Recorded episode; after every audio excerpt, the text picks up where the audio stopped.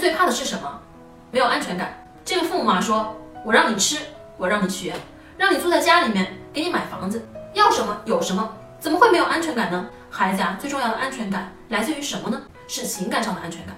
哪怕你是在外面要饭的，如果你给孩子带来情感上的安全感，孩子就觉得只要进入你的怀抱，他就很安全。我觉得这样的孩子，他的个性一定是很好的。就算你是高楼大厦，但是你却让孩子惧怕你的怀抱，是父母与陌生人的关系。那你给他多少的房子，你给他多少的东西，他都是没有安全感的。安全感是来自于父母这颗心。橱窗里有我为大家精选的育儿书单哦。